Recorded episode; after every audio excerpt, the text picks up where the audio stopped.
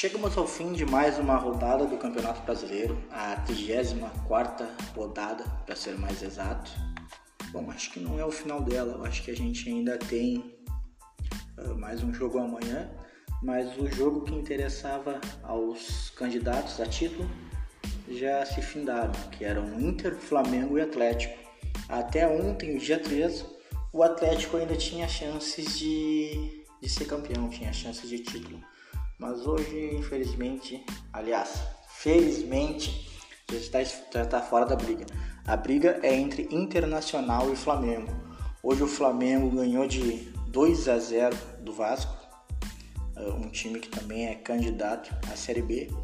E o Internacional empatou com o Atlético Paranaense fora de casa, naquele tapetinho sintético, muito, aliás, famigerado pelos jogadores e pelos torcedores dos times brasileiros. E com os resultados de hoje, o Internacional chegou a 63 pontos e o Flamengo a 64, ou seja, dois pontos de diferença. Uh, a gente ainda tem chances de títulos? Logicamente que sim, a gente continua ainda uh, favorito ao título. Esse resultado já era esperado nos prognósticos, inclusive naquela porcentagem que deixava o Internacional campeão, uh, já era esperado que o Internacional uh, não tivesse a vitória fora de casa contra o Atlético Paranaense. Esse empate foi ótimo, foi um, um excelente resultado. Claro, o ideal é sempre a vitória, mas uh, infelizmente a gente não é o Real Madrid, a gente não é o Bayern de Munique, a gente não é o Barcelona, a gente é o Esporte Clube Internacional. Embora já tenhamos ganhado do Barcelona mas vamos ao que interessa. O Internacional uh, quebrou a marca que vinha tendo, foram nove vitórias consecutivas, entrando na história do Campeonato Brasileiro como, na época de pontos corridos, como o time que mais teve vitórias seguidas. E falando em, em entrar na história, a gente também, quando foi tri campeão brasileiro, a gente entrou na história também como time que na época não era ponto corrido, era mata-mata. A gente foi o time que ganhou invicto todos os jogos. Agora não tô lembrado se foi o Bi ou se foi o Tri. Mas enfim, era só um, um adendo ao assunto para mostrar que a gente já é conhecido nesse campeonato brasileiro. Embora a gente esteja no jejum de mais de. Mais não, mais de 40 anos. Se eu não me engano é 42, para ser mais exato. A gente, o futebol não começou ontem começou em 2017, como pensam nossos co-irmãos. Mas vamos dar uma analisada no jogo contra o, o Atlético Paranaense. Foi um jogo difícil, como eu disse lá, eles sempre são favoritos em casa, pelo famigerado gramado sintético. E cai por terra a teoria do noveleto. Cai por terra a teoria do chororô do Renato, do Bruno Henrique, de alguns gremistas e alguns flamenguistas também, uh, que o Internacional estaria sendo ajudado pelo, pela frente de, da comissão de arbitragem e estaria levando as costas, estaria com as costas quentes, melhor dizendo. Mas como eu disse, hoje aconteceu um lance polêmico, um pênalti uh, que poderia sim ser marcado contra o Internacional e um pênalti uh, ajudando o Flamengo, que poderíamos dizer que não foi pênalti. Mas enfim, esse é o futebol. É como é um velho ditado que a gente diz: a banca paga e recebe. É, o resto é chororô de, de perdedor, é chororô de quem não recebeu, é chororô de quem perdeu. Tu nunca vai ver ninguém chorando quando a arbitragem uh, pende pro lado dele. Só vai ver ele chorando quando pende contra ele, ou pende contra outros times que ajudem o, o rival do, do time dele. Mas quando ajuda, tu nunca vai ver ele reclamar. Mas como eu disse, o Internacional ainda é o favorito em números, mas uh, infelizmente ou felizmente ele não é o favorito da grande mídia. Como a gente sabe, o Flamengo tem um, um favoritismo da mídia, aliás, da grande mídia. não da mídia regional. A mídia regional uh, é bem isenta. A gente não pode reclamar por mais que alguns colorados acreditem no sistema azul. Na minha opinião, a mídia é bem isenta sobre a dupla Grenal e sobre os outros times, os outros clubes do Brasil. Mas a mídia do, do centro, Rio, São Paulo, a gente sabe, a gente vê quando, quando eles estão narrando, quando eles estão comentando, a gente vê na voz deles, é nítido para quem eles estão torcendo. Mas bom, isso eu acho que é até involuntário, porque são pessoas que se criaram torcendo para São Paulo, para Flamengo, Corinthians, Santos, uh, e acaba ficando incubado esse, essa torcida, esse amor. Uh, inclusive, a maioria dos comentaristas já jogaram nesses clubes, então até pode se entender que ele seja o favorito da que ele seja um favorito da mídia. Mas a gente está indo lá, né? Contra tudo, contra todos. É um campeonato que nessa reta final ficou bom. A gente, por sorte, perdeu um concorrente aí, o Atlético Mineiro ficou para trás. Mas o Flamengo tá aí. O Flamengo tá forte, acordou pro campeonato. Eu preferiria lutar contra o Atlético do que contra o Flamengo. Mas a gente vai dar uma olhada aqui agora nos jogos do Flamengo, que são bem mais difíceis do que do Internacional, para nossa sorte. O Flamengo ganhou de 2 a 0 do Vasco da Gama, mas o próximo jogo é contra o Bragantino, que está lutando por uma vaga na pré-Libertadores. Depois é contra o Corinthians, que também briga por uma vaga na, na Libertadores. Depois é contra o próprio Internacional, que briga pelo título. E depois é pelo São Paulo, que não vai deixar o Flamengo ser campeão.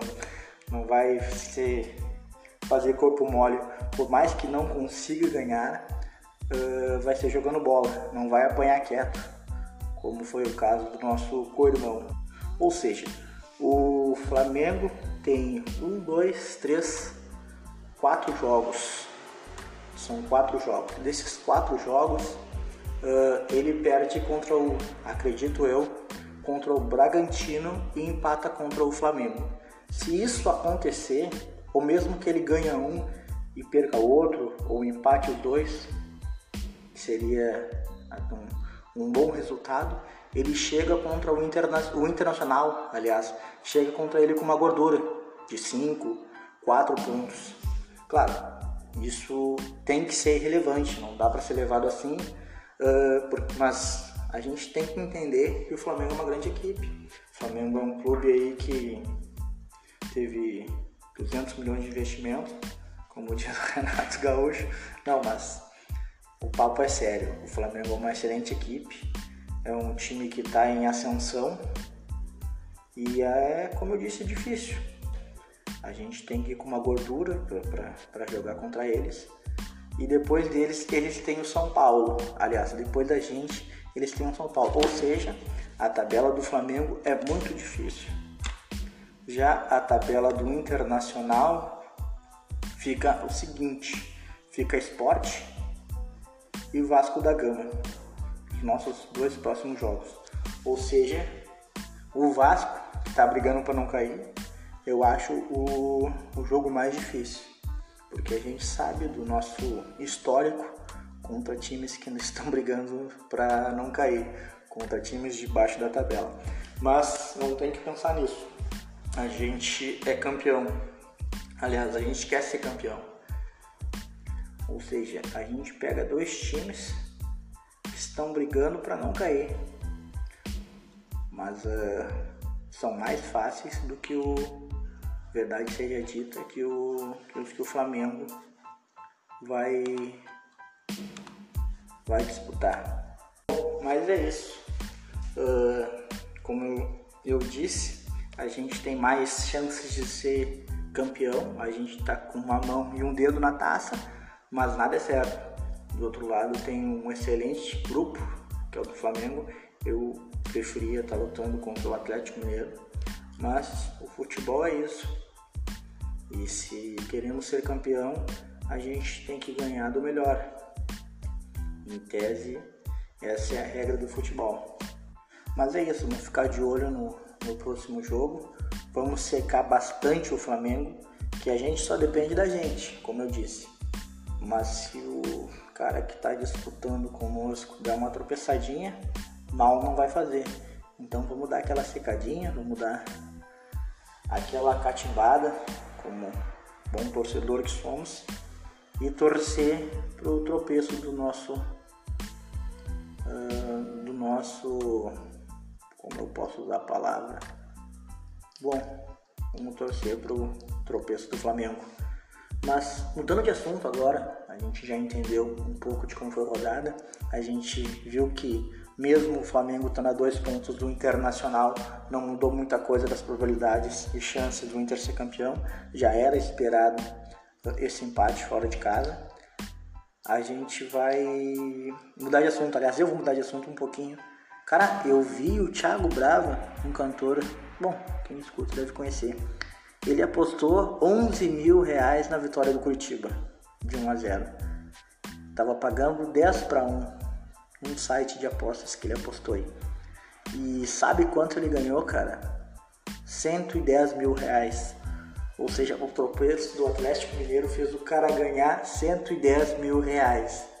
Cara, vocês sabem a inveja que eu fiquei desse cara? Bueno, se eu tivesse 11 mil, eu não apostaria. Para mim apostar 11 mil, eu teria que ter um milhão na conta sobrando. Ou não. Talvez eu apostaria. Se eu tivesse um pouco menos na conta. Mas, cara, imagina, meu, ganhar 11 mil num jogo de futebol. É, esses, essas apostinhas assim é legal de fazer. É legal de dar uma brincada.